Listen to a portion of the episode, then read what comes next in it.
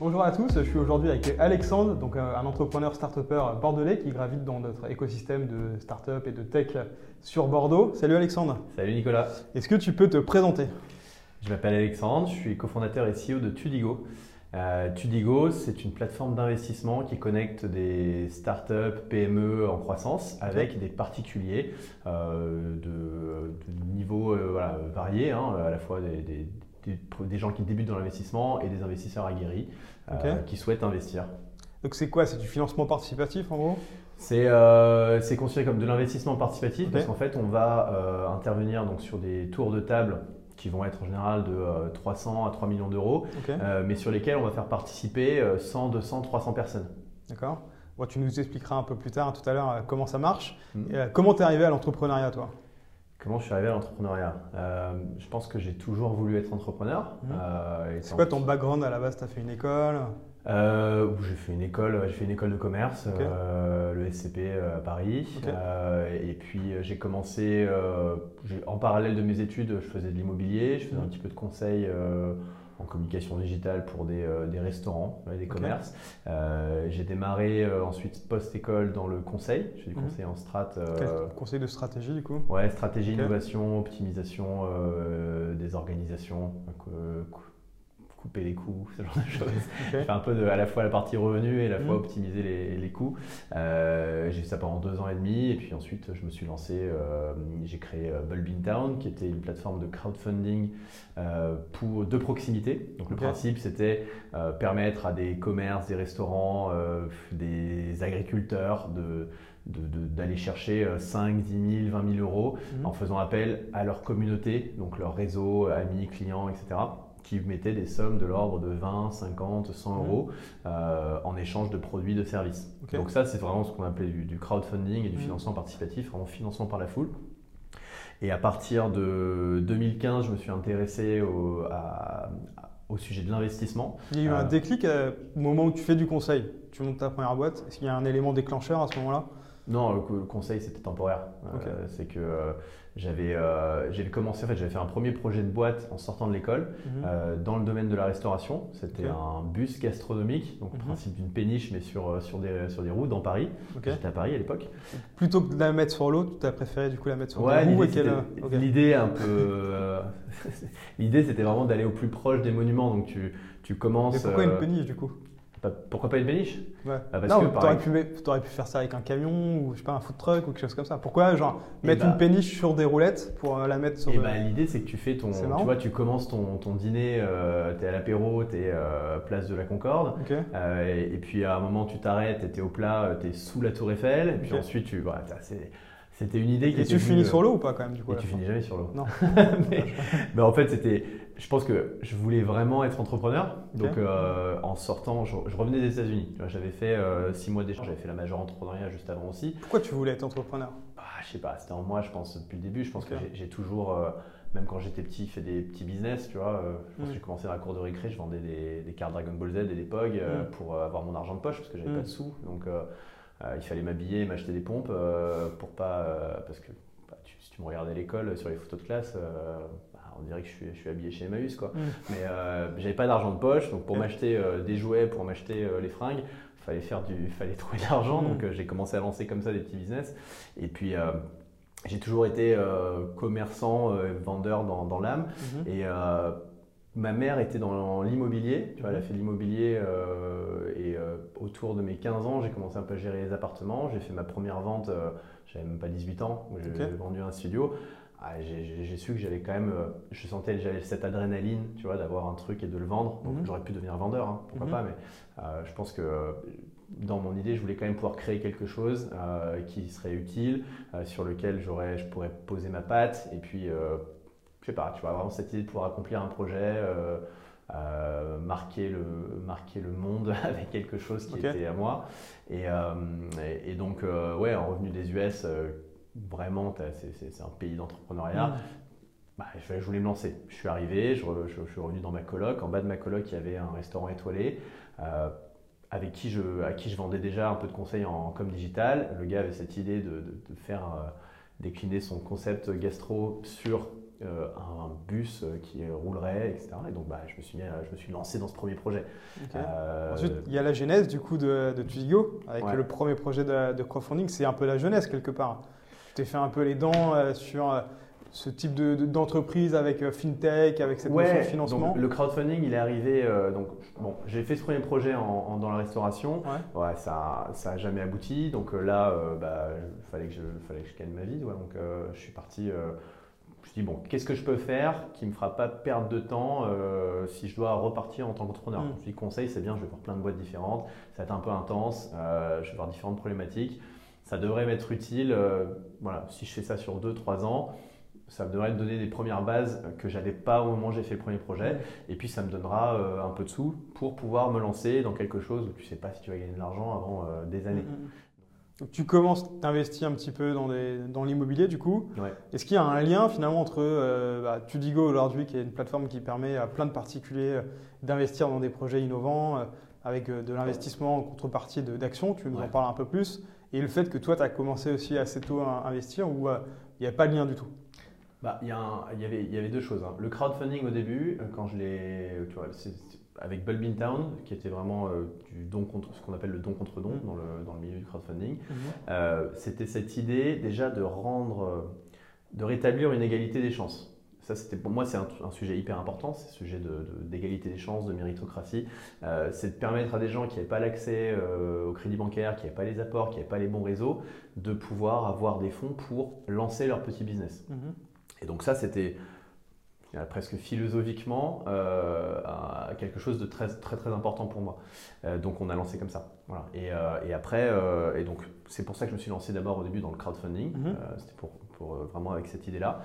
Et puis euh, l'investissement, c'était toujours dans ma tête, c'est juste qu'on n'avait pas encore une réglementation qui permettait de, euh, de faire ça de manière légale. À l'époque, mhm. si tu voulais faire ça en investissement, tu ne pouvais pas montrer le projet, l'opportunité à plus de 150 personnes. Okay. Autant dire que le modèle même de l'investissement, pourquoi ça marche aujourd'hui ce qu'on fait, c'est parce qu'en fait, on va montrer un projet, le montrer à 10, 20, 30 business angels, mhm. en fait, euh, il y a des milliers de personnes qui vont avoir l'opportunité. Et donc, tu as des paquets, un paquet de gens qui n'étaient pas dans l'investissement, que tu n'aurais jamais identifié comme potentiel investisseur, qui vont devenir investisseurs. Et c'est grâce à la somme de tout ça que tu arrives à, en un à deux mois à, chercher entre, 3, entre 300 et 3 millions d'euros.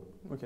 Aujourd'hui, concrètement, du coup, Tudigo, ça permet à des, projets innovants de pouvoir lever de l'argent. Euh, rapidement, comme tu l'as dit. Euh, c'est vrai que l'investissement, peut-être on peut en parler un petit peu sur des projets innovants. Euh, il, se fait souvent par différentes phases. Euh, tu peux lever de l'argent auprès de copains, auprès de business angels, donc des gens qui ont un peu d'argent à mettre dedans. Ensuite, il y a différentes étapes. Ça peut être sur des, fonds privés ou autres. Est-ce que finalement, cette plateforme, elle permet de ne pas forcément rentrer dans ce moule des différentes étapes qu'on peut voir Je fais un, un seed, une série A, une série B, un petit peu. Donc là, on rentre dans du jargon un petit peu de start-up, mmh. euh, où, euh, ça est, euh, c'est, on va dire, complémentaire à cette partie-là. Quoi. C'est les deux. tu peux le faire en même temps, du coup. En fait, on a. Non, en fait, en général, on va, on va driver le tour parce que la grosse différence, un process de levée de fonds classique, ça dure entre 6 et 12 mmh. mois. Chez nous, ça va durer entre 2 semaines et 2 mois. Hein, donc ça, va aller, ça va aller très vite. Euh, donc ce qui se passe, c'est qu'on a à la fois des entrepreneurs qui viennent nous voir au tout début et on va. Est-ce qu'il y a une typologie d'entrepreneurs qui vient sur Tudigo? Bah, En fait, ce qu'on a réussi à faire, tu vois, et en particulier sur les deux dernières années, euh, c'est à, montrer qu'on était capable de financer tous les secteurs et toutes les étapes de développement. Parce que sur Tudigo, tu vas trouver maintenant en fait euh, des boîtes qui sont en seed, donc qui sont qui font euh, quelques centaines de milliers d'euros de chiffre d'affaires, des boîtes même encore avant ça qui ont développé des super technologies de rupture avec des gros potentiels mais qui n'ont pas encore de chiffres, qui vont juste, qui s'apprêtent à lancer euh, et qui ont des gros gros potentiels derrière. Euh, donc du J'ai vu aussi des commerces traditionnels. J'ai vu une brasserie euh, dernièrement. Exactement, des boîtes plus traditionnelles, des brasseries, des distilleries qui déjà ont montré qu'elles avaient, qui, ont réussi à trouver leur marché, qui ont fait du chiffre et qui là sont bloquées du point de vue de la, qui ont un enjeu de, taille critique. Mhm. C'est-à-dire que tu prends par exemple une brasserie traditionnelle, une brasserie artisanale qui était un de nos premiers business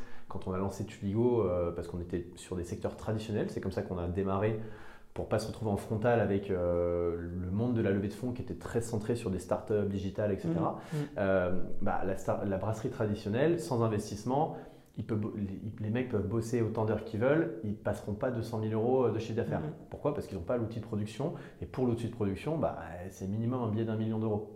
Donc ça leur permet de passer, ça leur permet de passer ces caps-là.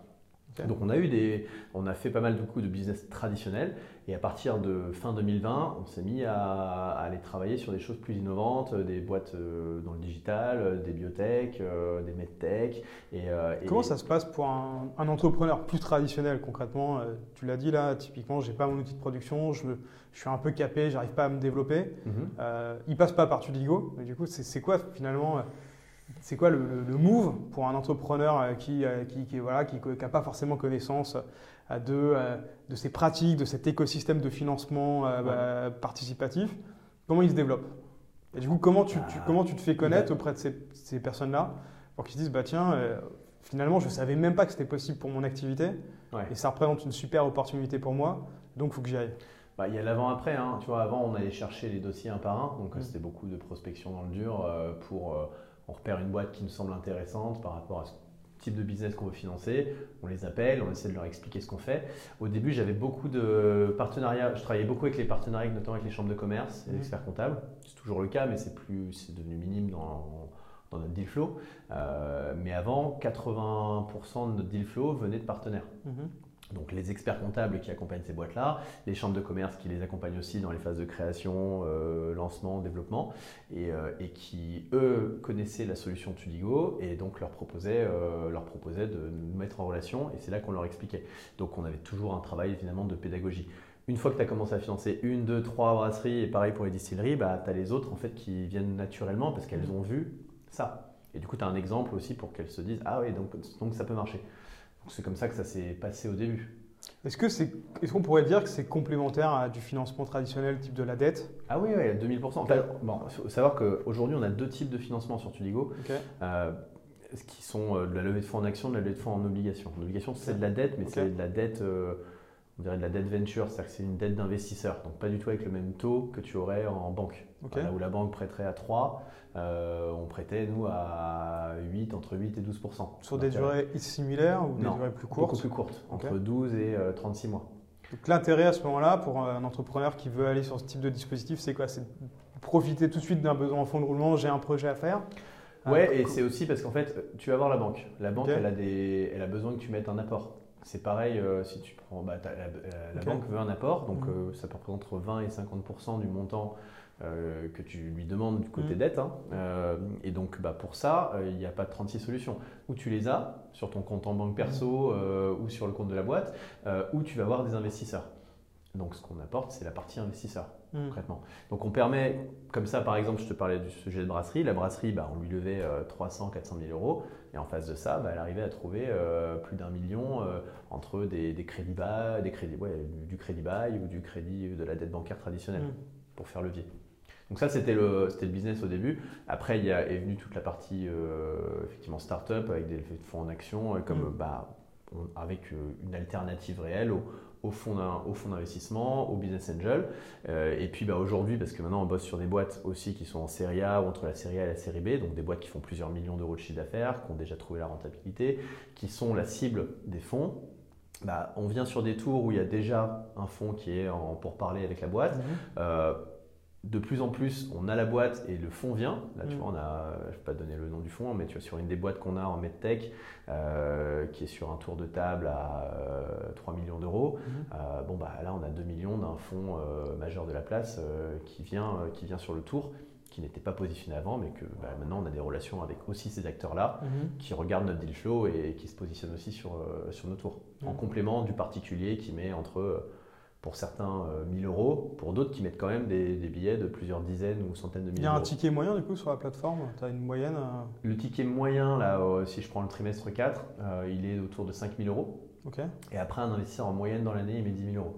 Mais on a un spread hyper large, c'est-à-dire que tu as des. On a Même ticket moyen entre de la dette et de l'action ou tu, perçois une différence? dette, c'est un peu plus élevé. C'est le ticket moyen est autour de 7000 euros. Parce que c'est un peu moins risqué quelque part la dette. quoi. La dette, on, essaye euh, de tendre vers le risque zéro euh, sur mmh. les sujets qu'on fait en dette obligataire, mmh. euh, parce qu'on va regarder des boîtes qui ont déjà une bonne capacité d'autofinancement, donc une capacité à rembourser la dette déjà à date et puis en futur. Et donc on va plafonner le montant de levée de fonds euh, par rapport à ça mm. aussi. Et puis euh, on va regarder aussi des garanties. Donc on ne va pas financer euh, des... Quand on va sur de la dette obligataire, par exemple, on le fait avec des acteurs dans l'immobilier, des promoteurs ou des marchands de biens. Bah, en garantie, tu as le bien en question ou tu as d'autres actifs immobiliers. On a pu le faire aussi sur des, une, entreprise qui est dans la restauration, qui a plusieurs, euh, qui a une dizaine de restaurants. Ben, on va prendre en garantie le fonds de commerce. Euh, donc c'est, l'idée, c'est que la boîte par elle-même soit en capacité de rembourser et que si jamais elle ne pouvait pas rembourser dans les temps, il y ait un actif en face qui permette de venir, euh, s'il fallait tu vois, liquider ou vendre les actifs, rembourser nos investisseurs. Est-ce que tu as, rencontré des difficultés pour monter un projet comme celui-ci? C'est assez complexe, il faut arriver à trouver des deals entrants, il faut trouver des, euh, des, business angels, des investisseurs particuliers ou professionnels euh, sur qui tu vas te faire connaître, qui vont investir de l'argent. Euh, est-ce qu'il y a aussi des difficultés techniques à mettre en place une fois que tu as fait un investissement? C'est quoi, les, quoi les, étapes d'après? D'un point de vue administratif, financier Est-ce qu'il y a des, difficultés, je sais pas, légales euh, comment l'argent transite typiquement euh, bah, tiens, Est-ce que l'argent va directement entre euh, le financeur et la boîte qui cherche à, se financer? Est-ce qu'il y a eu des difficultés à monter un projet comme celui-ci? Je pense que toute boîte qui réussit, c'est jamais un long fleuve tranquille. Donc c'est toujours, bien sûr qu'il y a eu des difficultés. On a pas eu un paquet, on a appris on a appris en marchant. Hmm. On a pu faire des erreurs au début, et puis on découvre chaque jour des nouvelles choses qu'on peut améliorer. Hmm. le système, par exemple, dont je, te, dont je, te, parle là sur les garanties, c'est quelque chose qu'on a appris euh, les 18 derniers mois. Mm. On s'est dit, ah, on va rajouter euh, un système de garantie derrière en plus, parce que euh, on a découvert ça quand on a lancé la verticale immobilière, et, on s'est dit, attends, mais ça c'est intéressant en immobilier, mais en fait c'est peut-être intéressant aussi pour les PME. Mm. D'un point de vue légal, il y a on est un acteur qui est réglementé par rapport à des clubs d'investissement ou des, même des leveurs de fonds hein, traditionnels. Ça veut dire quoi du coup pour quelqu'un qui, connais pas forcément ça, ça veut dire quoi que c'est réglementé? Bah, C'est-à-dire que pour faire le métier aujourd'hui, ce qu'on fait, c'est ce qu'on appellerait euh, de l'appel public à l'épargne. Mmh. L'appel public à l'épargne, tu n'as pas le droit de le faire comme ça. Il y a toute une relation hyper lourde autour de chaque levée de fonds si tu veux la déployer auprès de plus de 150 personnes. Mmh. C'est ce que je te disais sur le, sujet des 150 personnes. C'était avant 2015. Euh, euh, parce que la réglementation qui a permis à ce métier d'exister tel qu'il est aujourd'hui, c'est, elle est arrivée en 2015. Avant, on était dans une zone grise. Donc Aujourd'hui, on a un agrément qui est l'agrément de CIP, conseiller d'investissement participatif, mhm. qui, euh, qui, se transforme euh, en agrément PSFP euh, sur l'année qui vient, qui est un agrément européen. L'agrément qu'on a aujourd'hui, c'est un agrément qui est français, qui est délivré directement par l'AMF, l'autorité des marchés financiers. Donc, tu as tout un dossier, des contrôles, un reporting annuel, et tu es en direct avec, avec les régulateurs de l'AMF mhm. par rapport à des professions réglementées où tu passes par une association. Donc, en fait, c'est un peu c'est plus ou moins administratif, mais c'est assez mm. facile. Euh, là, ce qu'on fait, bah, là, on a un process assez lourd euh, d'agrément. Donc ça, déjà, c'est une complexité parce que tu dois avoir euh, des fonds propres suffisants pour montrer à l'AMF que tu es un acteur solide, les mm. assurances, des process documentés. Enfin, le dossier, il fait 150 pages. Quoi, hein. Donc mm. ça, c'est déjà, c'est assez complexe et c'est assez long. et puis après, bah, d'un point de vue technique, ça peut paraître simple de l'extérieur. Bon, mais j'ai pas eu une dizaine de devs aujourd'hui pour rien. C'est que euh, si tu veux vraiment faire ce métier à un, niveau supérieur, c'est pas juste un site où euh, des gens vont signer euh, qu'ils investissent dans tel projet, puis ensuite faire un virement. ça, c'est c'est un peu ta base base, mm. mais derrière, bah, c'est développer tous les outils autour euh, du reporting auprès des investisseurs, l'organisation d'assemblée générale, parce que tu vois, cette année, on a dû lever pour euh, une soixantaine de boîtes, donc en portefeuille, on a plus d'une centaine. Euh, dans chacune de ces boîtes-là, il y a entre 100 et 300 investisseurs. Mm. Donc je ne sais pas si tu as déjà essayé d'organiser une AG à la main, quand on a déjà 20, tu as 20 courriers à envoyer. Mm. Donc nous, on a été obligé de développer des outils en interne pour pouvoir faire ça avec des AG ou de Ça, c'est compris dans l'accompagnement ou c'est quelque chose demain que tu vas pouvoir euh, proposer en plus aux entreprises euh, que tu auras accompagnées? Euh, Non, non, non, on a déjà ça. on est obligé. En fait, nous, ce qu'on fait. C'est dedans, quoi. La proposition de valeur Tudigo, qui nous différencie d'une levée de fonds traditionnelle ou du travail avec un lever classique, c'est qu'on ne va pas faire juste une mise en relation. Mhm. On va dire, on ne fait même pas de la mise en relation. la mise en relation, elle se fait entre l'investisseur et, et Tudigo. Tudigo, à la fois bah, notre site, parce que tu as des gens qui investissent de manière complètement autonome, et nos conseillers en investissement qui ont les investisseurs toute la journée au téléphone. Mm. Donc pour l'entrepreneur, c'est un process qui est hyper confortable. C'est-à-dire qu'il ne va pas se farcir euh, des dizaines de rendez-vous, son roadshow, etc. Il vient, il a son projet. Une fois que nous, on a validé, qu'on accompagne la boîte, on a déjà négocié les termes. Euh, c'est-à-dire qu'on va dire, OK, on fait la levée de fonds si c'est de l'oblig, avec tel taux, telle durée, mhm. telle garantie. Si c'est en, en action, c'est OK, tel valo, tel pacte d'associés. Donc toutes les conditions du deal investisseur, elles sont déjà négociées. On le met en ligne sur la plateforme, on diffuse c'est à prendre ou à laisser. Donc les gens se positionnent tout seuls et sinon ils échangent avec les conseillers pour euh, comprendre mieux le business, mmh. l'opportunité. Et nous, le travail qu'on va faire derrière, c'est d'établir des portefeuilles d'investissement. Parce qu'une règle importante dans ce business, c'est bien de diversifier son investissement et puis aussi d'investir dans euh, un, portefeuille d'investissement qui correspond à ta stratégie, à ton patrimoine, parce que chaque, chaque investisseur ne devrait pas avoir le même profil de, chaque investisseur a un profil d'investissement qui est différent. Il mm. ne va pas avoir le même portefeuille, il ne va pas avoir le même. S'il y a un profil type de l'investisseur? Mais euh, plus ça va et plus on se rend compte que non en fait. Nous ce qu'on a réussi à faire aujourd'hui c'est d'avoir des gens qui sont qui n'avaient jamais investi avant mm-hmm. et qui sont... Euh, Comment ils déclenchent le premier investissement? Bah, Tu as deux choses. Tu as ceux qui nous découvrent et le Covid a, a, créé aussi un, je pense, un gros appel d'air là-dessus parce que il y a le Covid, la crise en Ukraine, euh, les fluctuations des marchés boursiers, mm. euh, les cryptos euh, qui, pareil, fluctuaient. Ça, les gens se sont rendus compte que, bon, un, le laisser sur un livret d'épargne, ça ne servait à rien. Donc, déjà, il fallait penser à. Il y a eu cette prise, en, prise de conscience, je penserais dernièrement, du fait que si tu veux un jour devenir riche, si tu veux avoir une retraite un jour, franchement, si tu veux avoir de l'argent pour être peinard quand tu as fini de travailler, euh, c'est pas en mettant de côté sur ton livret A que tu vas le faire. Hmm. Il faut investir. Donc ça, cette prise en conscience, elle est, elle est arrivée. Donc les gens commençaient à chercher des placements. Le truc, c'est que sur les placements classiques, la bourse, euh, euh, ça fait comme ça. Quoi. Hmm. toujours, ça, fluctue énormément et au final, ton rendement, ton TRI moyen, il n'est pas dingue. Hmm. Il n'est pas dingue. donc, il y a eu cette, les cryptos pareil. C'est vraiment du, des pics comme pas possible. Et, et, en fait, il y a, il y a aussi un, sujet qui est la recherche de sens, qui est arrivé en parallèle. Mhm. Pendant le Covid, les gens se sont, se sont aussi posé la question du sens de leur épargne. Et donc nous, ce qu'on arrive à amener avec Tudigo, c'est un investissement qui a du sens et qui est rentable en plus. Euh, en tout cas, nous, quand on sélectionne, qu'on négocie les deals, euh, on pense vraiment investisseur. On ne pense pas comme un leveur de fonds. On pense Est-ce qu'on pense aussi investisseuse? Investisseuse à balle, ouais, bien sûr. Il y a une proportion, tu t'es déjà euh, posé la question de se dire est-ce qu'il y a autant de femmes que d'hommes qui investissent sur la plateforme? Il y en a, euh, as des, il y en a en gros, euh, c'est un 40-60 aujourd'hui. 40% de femmes du coup 40% de femmes, de femmes 40% de femmes, 60% d'hommes aujourd'hui sauf sur des dossiers. C'est déjà, déjà, bien quand même, 40% de femmes. Euh. Ouais, ouais, bah, c'est important pour nous. Hein. C'est un, profil type chez la femme entrepreneur, euh, la femme investisseuse, pardon C'est comme pour l'homme investisseur, c'est-à-dire qu'on a de l'investisseur qui est euh, salarié et il a découvert ça parce qu'il faisait des recherches ou parce qu'il était client et qui connaissait la, la boîte ou la marque qu'on présente sur la plateforme. Tu vois, tu as des gens, c'est ça un peu aussi les euh, les, différentes sources d'investisseurs qu'on peut avoir. On a des gens qui découvrent Sudigo et qui mm. trouvent ça super cool et qui, en regardant, passent le pas. Euh, parfois, ils passent le pas par l'obligataire, parce que mm. c'est effectivement, mm. comme tu as dit, moins risqué, euh, plus prévisible, plus facile d'accès. Tu as un taux, tu as une durée, et donc si, si tu as compris comment faisait la, plateforme faisait la sélection, tu peux y aller. En action, il faut un peu plus se plonger dans dossier par dossier. Euh, et puis tu as des gens qui euh, arrivent euh, par, ils sont clients ou dans le réseau personnel étendu des entrepreneurs qui lèvent des fonds chez nous mmh. et qui découvrent comme ça.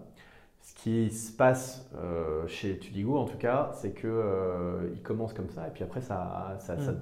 ils en font un deuxième, et puis après, ça devient presque addictif, parce que tu, découvres, euh, c'est un, un, monde qui est, c'est un, un, peu le monde merveilleux de l'investissement euh, en start-up, en PME, c'est que tu as ce, ce, côté aventure entrepreneuriale, euh, l'impact positif, parce qu'on inclut ça dans notre sélection, et puis après, tu as aussi ces perspectives de rendement qui sont hyper intéressantes, alors en obligataire, qui, qui, justement sont imbattables aujourd'hui par rapport à des produits traditionnels, et puis en action, bah, c'est sûr que tu as, as, la dimension de risque, mais euh, tu as aussi ce bah, un potentiel de gain qui peut être hyper intéressant. Mm. Quand la boîte euh, va faire un nouveau tour de table avec des fonds ou quand elle va se revendre, parce que tu rentres à une certaine valo et tu, rentres à une, et tu sors à une valo à x3, x5, x10.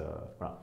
Moi, ce que je trouve très cool quand je suis allé sur, sur ton site la, la première fois, que j'ai vu qu'il y avait justement des dossiers plus traditionnels que tech, euh, je me suis dit que c'était vraiment la, ça rendait accessible à des entrepreneurs qui n'ont pas forcément accès à nos sphères, à nous, où on gravite dans un écosystème qui est vraiment très particulier, qui ne représente pas du tout la réalité de l'entrepreneuriat en France. Et je pense que c'est important de le dire. Finalement, de se dire, tiens, je peux quand même accéder à des choses, je vais peut-être quand même finalement réaliser mon rêve. Quoi, parce que euh, je suis entrepreneur, je ne sais pas comment faire pour lever de l'argent. Il y a plein d'entrepreneurs qui n'ont pas forcément euh, d'argent à la base, mm. qui ne peuvent pas aller voir leur banque parce qu'ils n'ont pas d'apport et qui savent pas vraiment comment prendre le problème et parfois ils abandonnent quoi. Ouais, en fait c'est ça qu'on vient apporter, c'est celui qui connaît pas le monde de la levée de fonds, euh, même celui qui, enfin tu vois maintenant on voit aussi des gens qui ont déjà fait une série A hein, qui, qui mm. viennent parce que en ce moment, le monde du VC est un peu, euh, c'est un peu compliqué. Mm. Les multiples ont été divisés par 5 euh, sur, sur les 12 derniers mois. les fonds sont assez attentistes. Ils regardent des boîtes de plus en plus grosses aussi. ceux qui faisaient du site sont passés en série A. Ceux qui étaient en série A, ils, ils vont sur de la série B. Mm. Donc, tu as tu as vraiment maintenant tout le monde euh, qui euh, se pose la question de comment euh, je lève des fonds. J'ai une bonne boîte, j'ai une bonne croissance. Là, j'ai mis des bons fondamentaux en place. mais clairement, si je veux maintenant accélérer, il, me faut du, il me faut du cash. Mmh. Comment je fais?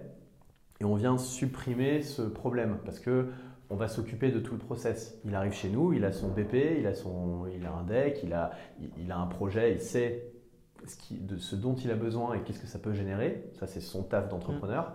Euh, nous, bah, on, va, on va gérer la levée de fonds. On va, on va, on va l'accompagner de A à Z. On a notre team euh, d'analyse financière en interne, on a notre juridique en interne, euh, on a nos conseillers d'investissement aussi. Donc on a à la fois la capacité à structurer le deal, préparer toute la documentation qui va être importante pour le petit investisseur qui n'y connaît rien et qui a besoin de bien comprendre, et le très gros qui a besoin d'avoir des, des réponses à toutes ces questions. Mm. Euh, et puis derrière, on a la force de frappe pour pouvoir échanger avec euh, les centaines de personnes qui vont s'intéresser au dossier hmm. et euh, leur donner tous les éléments, toutes les, tous les éléments dont ils vont avoir besoin pour prendre leur décision. Ce qui fait que pour l'entrepreneur, en gros, il vient, il va faire quelques lives auprès hmm. d'une assemblée d'investisseurs qu'on aura rassemblé, communauté, les gens qu'on inscrit de notre communauté à nous aussi. il va poster quelques communications qu'on a déjà définies avec lui à l'avance. Et puis c'est tout quoi. Et puis mm. ensuite on va lui faire le virement à la fin de la levée de fonds. Bon, et la vision pour l'année prochaine, les trois prochaines années, où est-ce que, euh, où est-ce que ça sera, tu, tu dis go? Euh, bah, nous, l'ambition, c'est vraiment d'être la référence euh, de l'investissement de nos côtés, en mm. général. Et, ce qu'on a commencé à faire, c'est vraiment de se dire, on va sur toutes classes d'actifs, donc actions, obligations, hein, non dilutif, dilutif, tout secteur, ah, tu as parlé de brasserie, on fait des, projets ultra tech aussi. Euh, dimension impact est importante, euh, très clairement. Aujourd'hui, on fait ce qu'on appelle du primaire, donc c'est euh, augmentation de capital ou la levée de fonds pour, en dette pour financer sa croissance, le projet, etc. On amène du secondaire sur 2023, mhm. donc pour permettre à tous nos investisseurs de revendre leur part avant même un événement mhm. de liquidité du type nouvelle levée de fonds ou mhm. rachat de la boîte ou autre. Euh, la mise en place de clubs d'investissement. Ça, c'est du rachat d'actions, quoi, quelque part. Ouais, Je permets à deux entrepreneurs, de... il y en a un qui veut sortir, l'autre qui, veut... qui aurait voulu rentrer mais qui n'a pas pu rentrer, ouais. de pouvoir. Bah, clairement, ouais, parce que as, les, boîtes tu vois, qu'on a financées en 2021, en moyenne, elles ont toutes fait x2 en mmh. taille déjà. Mmh. Donc euh, leur valorisation, elles ont clairement augmenté. Tu as certains investisseurs qui sont prêts à rester sur 5 ans, 7 ans, mmh. mais tu en as d'autres qui, qui, aimeraient bien, qui sont OK pour sortir, d'autres qui aimeraient bien rentrer maintenant parce que c'est moins risqué, la boîte est un peu bah plus grosse.